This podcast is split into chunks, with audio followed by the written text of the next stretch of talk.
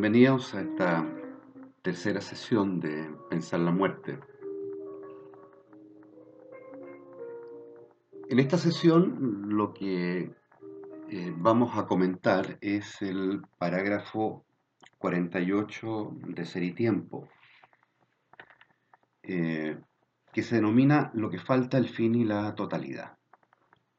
Em, habíamos dicho en la sesión pasada que eh, una de las claves interpretativas de Heidegger del fenómeno de la muerte radicaba en la noción de posibilidad.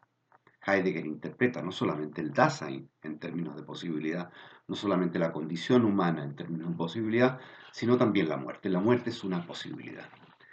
Y lo peculiar de la posibilidad, habíamos dicho, es que por una parte expresa, por decirlo así, un poder ser, una cierta facultad, pero al mismo tiempo está señalando algo que no es todavía.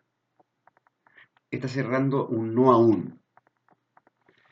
Eh, pero ese no aún, de alguna manera, es, nos constituye. El no todavía nos constituye. Eh, este parágrafo que digo se titula Lo que falta, el fin y la totalidad, eh, emplea la expresión lo que falta en ese sentido de la posibilidad. La posibilidad expresa, designa justamente un faltar, un no todavía. Voy a detenerme eh, un momento eh, en una cuestión semántica y una cuestión de traducción que me parece importante tenerla presente al momento de interpretar este parágrafo. Eh, José Gaos, que es uno de los traductores de Ser y Tiempo, traduce el parágrafo 48 como lo que falta, el fin y la totalidad. Y traduce, digo, la expresión Ganzheit por alemana, la expresión Ganzheit, no como totalidad. Rivera, que es otro de los traductores de Ser Tiempo, el chileno Jorge Eduardo Rivera, en cambio traduce eh, este parágrafo como el resto pendiente, el fin y la integridad. Y traduce, en vez de totalidad, traduce integridad, ¿no? por integridad. El argumento que tiene eh, Rivera y que me parece que es un argumento eh, que hay que tomar en cuenta y que nos permite interpretar, yo diría, de una manera más eficaz lo que Heidegger efectivamente está pensando en este, en este, en este parágrafo, es que tanto la voz integridad como la expresión resto pendiente, argumenta eh, Rivera, tienen un matiz dinámico que no tiene la traducción eh, por totalidad. En el caso de de la totalidad de que se trata en Heidegger es de la extensión del Dasein que va desde el nacimiento hasta la muerte. De allí que, a diferencia de Gauss, eh, que traduce por totalidad, eh, Rivera, digo, prefiere el sentido diacrónico de integridad. La expresión de integridad tendría más bien un sentido diacrónico. De lo que se trataría es de una cierta unidad que se distiende temporalmente y que implica por lo mismo una referencia dinámica a un fin todavía no dado.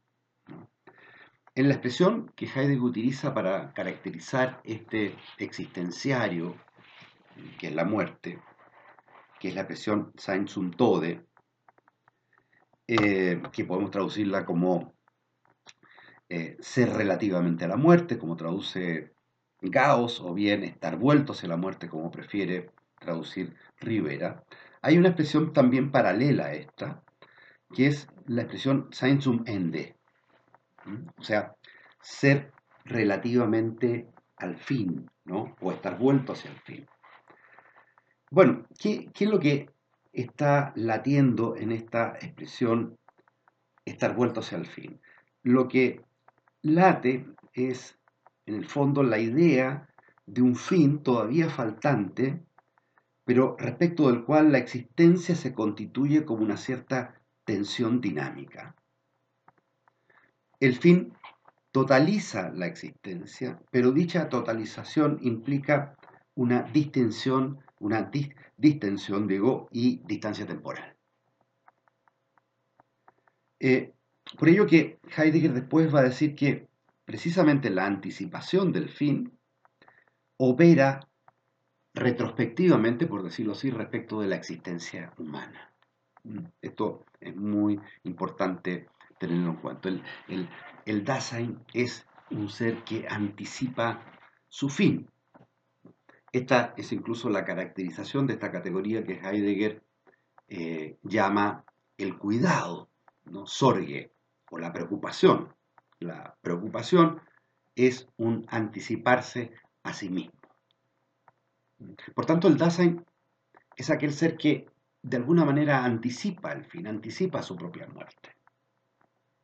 Y por dicha anticipación, de alguna manera totaliza su existencia. De allí que el parágrafo se titule precisamente eh, eh, El resto pendiente, el fin y la integridad. O como traduce, en fin, eh, Gauss, lo que falta, mm, el fin y la totalidad.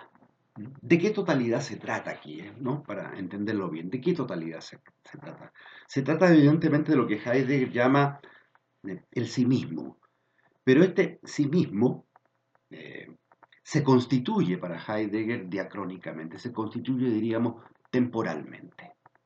Y se constituye temporalmente de alguna manera anticipando al fin. De manera tal que el fin de alguna manera cierra, no concluye la totalidad y opera retrospectivamente eh, respecto de toda la existencia en su conjunto. les voy a contar una, una, anécdota, una anécdota que me sucedió eh, dictando un curso precisamente de antropología filosófica. Eh, resulta que cuando yo estaba dictando ese curso, a la misma hora que tenía, que, tenía que dictar clase, alrededor de las de las, de las 7 de la tarde, eh, se emitía una eh, exitosa eh, teleserie en televisión. Bueno, mis alumnos veían algunos capítulos, ¿no? después se los repetían, supongo, pero llegó el momento en que se iba a emitir el último capítulo de la teleserie.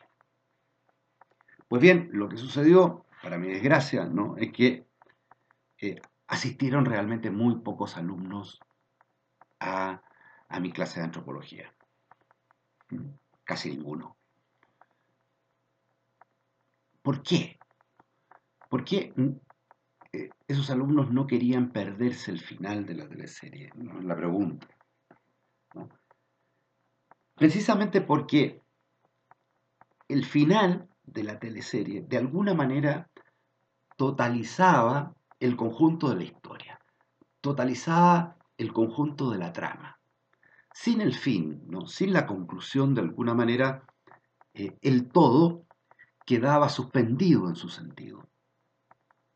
Y por tanto, el fin operaba retrospectivamente respecto del conjunto de la historia y el conjunto de las partes que constituían la narrativa de esa historia.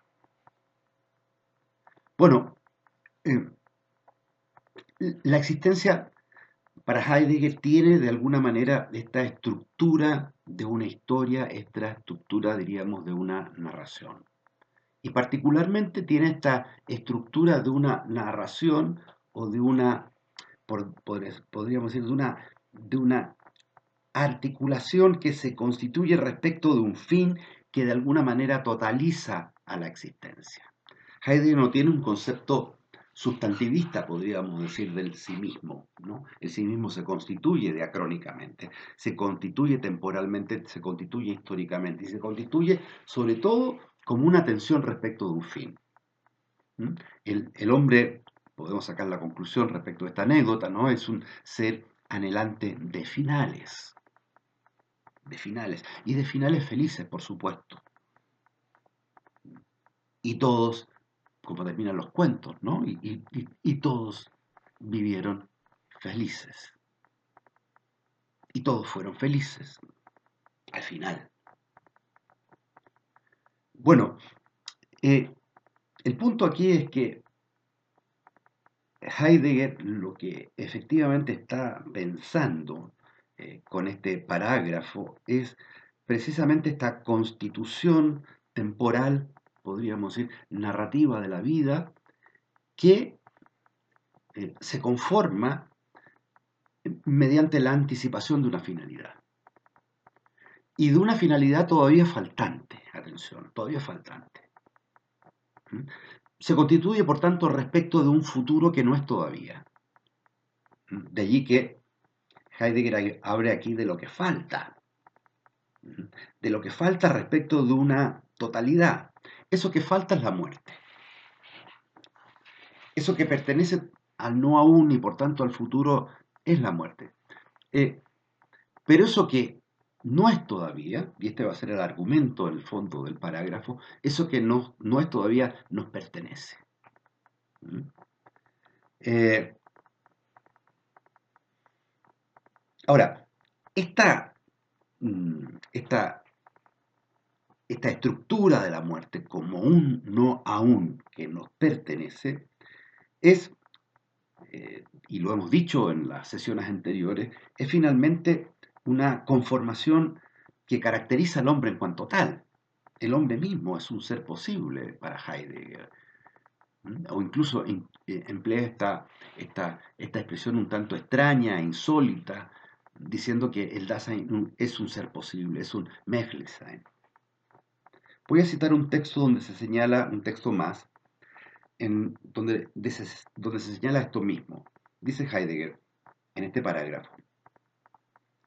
Eh, al Dasein es inherente, al Dasein es inherente, mientras es un aún no, lo que él será, lo que falta constantemente. Mire, el, al Dasein le es inherente un aún no lo que él será, lo que falta constantemente. Por tanto, la existencia del hombre no es la existencia conclusa, obturada en lo puramente real, en lo puramente presente, por decirlo así, sino que abierta permanentemente a posibilidades, a algo que no es todavía abierta esencialmente respecto de un futuro. Otro texto donde Heidegger señala algo análogo. En el Dasein, es decir, en el hombre, siempre falta a un algo que como poder ser de él mismo no se ha hecho real todavía. En la esencia de la constitución fundamental del Dasein radica, según esto, un constante estado de inconclusión. La no totalidad significa un faltar algo en el poder ser.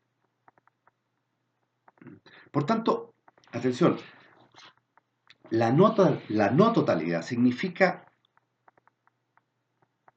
eh, un faltar algo en el poder ser. Y por tanto, la noción de posibilidad como estructura esencial del Dasein está penetrada por esta ambigüedad que yo le señalaba. Por un lado, expresa un no todavía, pero a la vez este faltar no señala evidentemente una pura negatividad, sino una afectiva presencia como determinación de la existencia humana.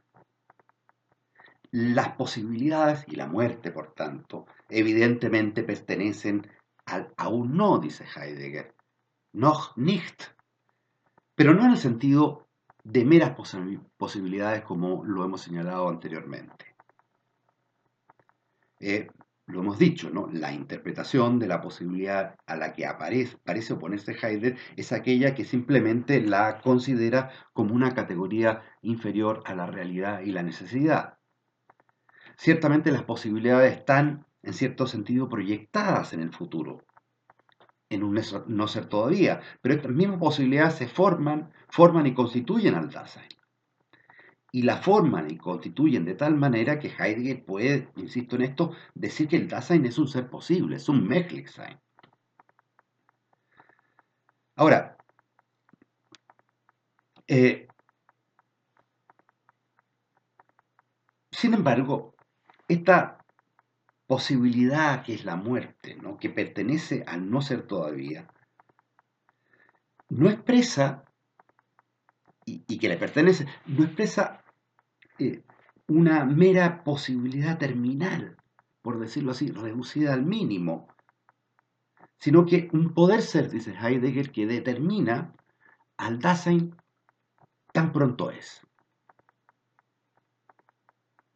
Voy a poner eh, algunos ejemplos, eh, por decirlo así, contrarios a, esta interpretación y que de alguna manera conforman lo que Heidegger podría llamar la interpretación pública de la muerte o la interpretación inauténtica de la muerte.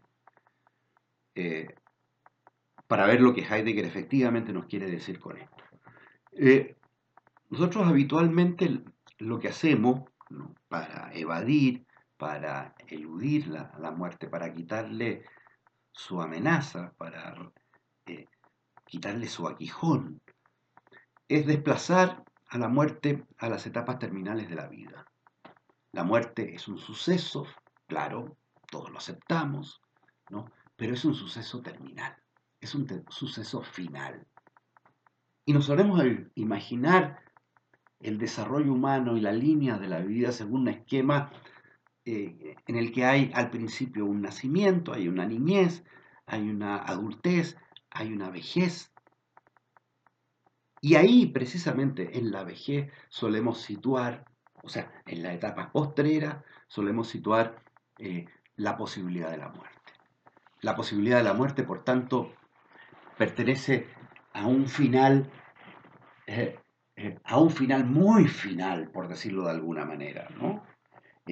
Un fin que está ahí, pero lejano, desplazado a, las etapas terminales, a, a las etapas finales y postreras de la vida.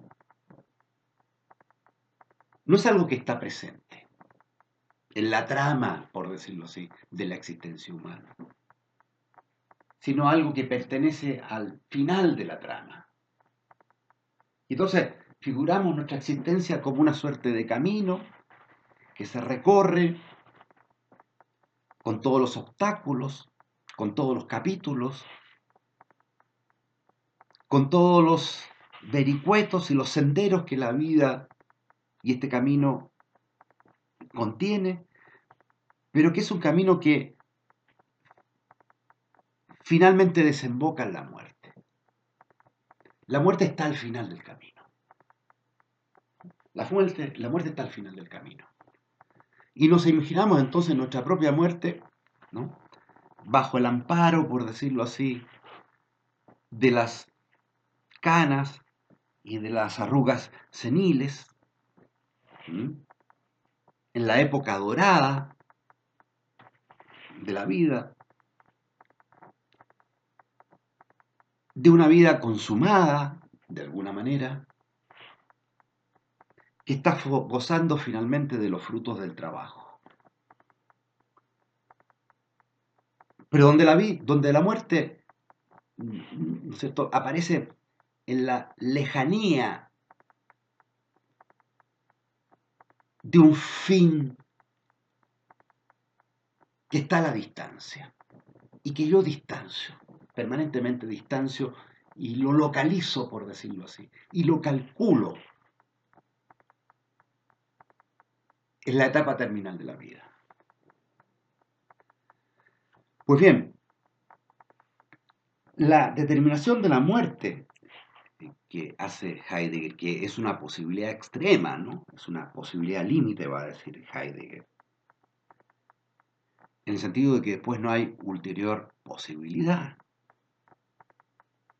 Bueno, se funda precisamente en esta interpretación eh, de la muerte como, no como un fenómeno meramente terminal de la vida,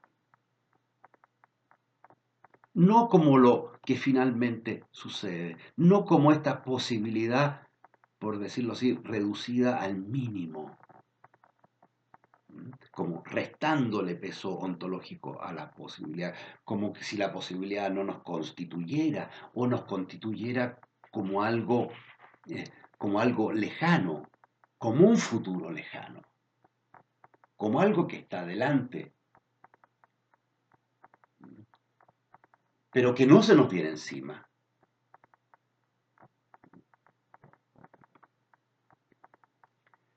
Bueno, esta es la estrategia, por decirlo así, elusiva, esta es la estrategia de evasión. Para Heidegger, esta posibilidad va a tener una serie de características. Ya nombramos uno, es una posibilidad extrema, es una posibilidad peculiar, también es una posibilidad cierta, va a decir Heidegger, tanto que es la única posibilidad cierta. Podemos dudar de todo, pero no podemos dudar de que vamos a morir. Y entonces, San Agustín dice, eh, omnia incerta, sola mors certa, ¿no? Eh, todo es incierto, solamente la muerte es cierta. ¿Mm? La única certeza que tenemos es la certeza de la muerte, en algún sentido.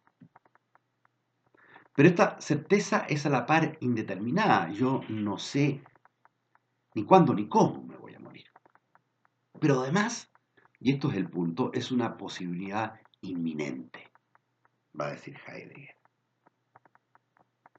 Entonces, tal no ser todavía, este faltar, este resto pendiente, no expresa meramente una posibilidad terminal reducida al mínimo, sino que un poder ser, como dice Heidegger, que determina al Dasein tan pronto es. Cito un texto del parágrafo 48. El Dasein existe en cada caso ya justamente de tal manera que siempre le pertenece su aún no. Siempre le pertenece su aún no.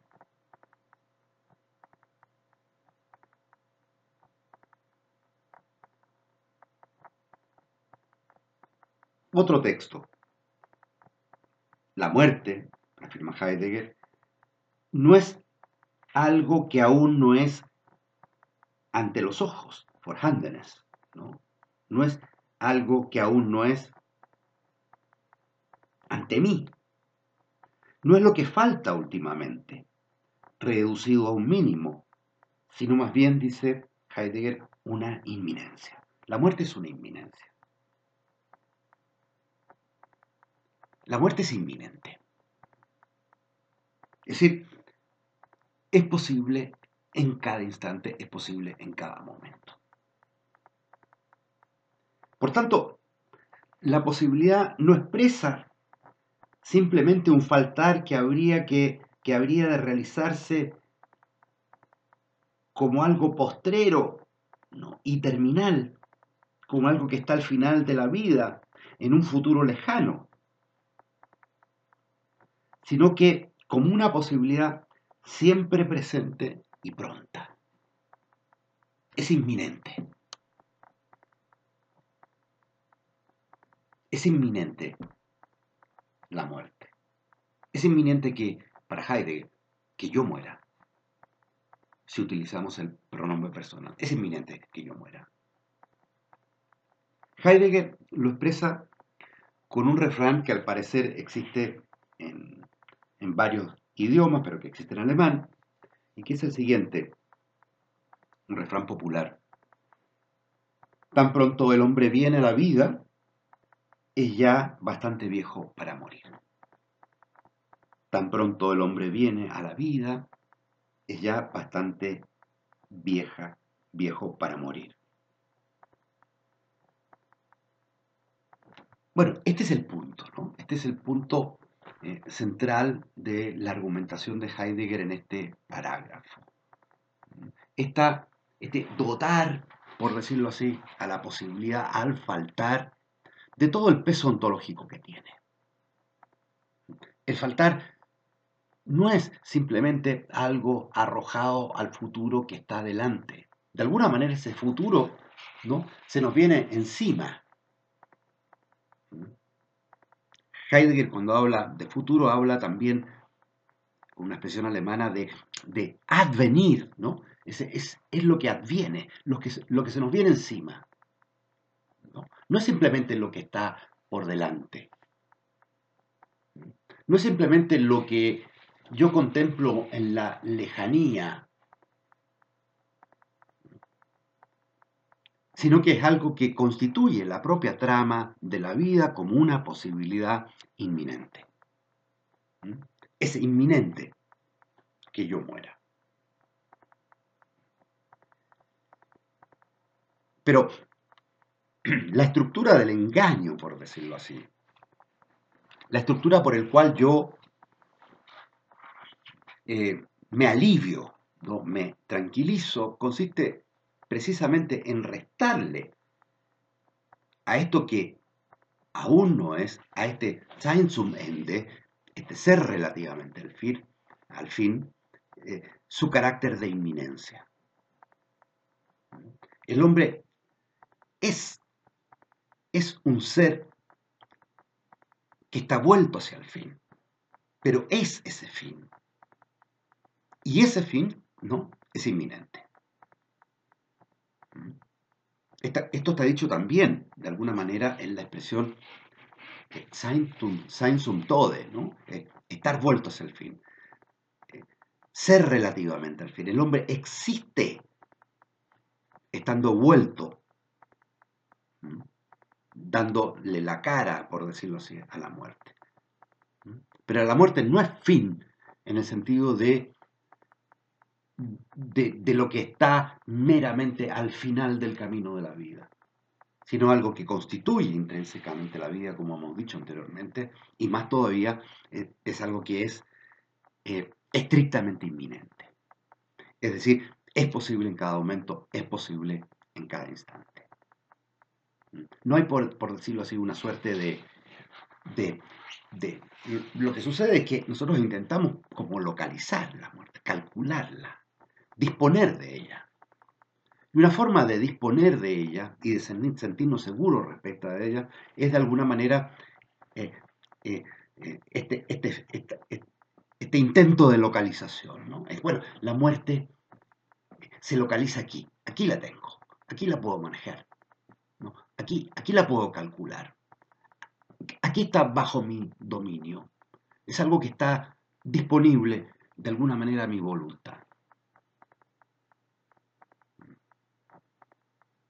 Y lo que hago es que traslado entonces la muerte eh, a un tramo postrero de la vida, a un tramo final de la vida, de manera tal que en virtud de esa localización, por decirlo así, yo me adueño de ella y por tanto le resto su carácter de amenaza. Bien, eh, en la próxima sesión vamos a analizar en detalle este parágrafo muy importante que se llama, eh, digo, eh, el resto pendiente, el fin y la integridad. Heidegger, eh, a efecto de esclarecer esta noción, va a utilizar tres metáforas.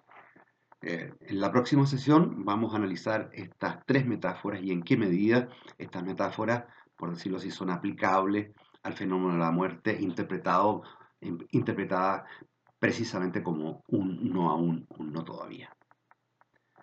Bien, muchas gracias y nos vemos en la próxima sesión.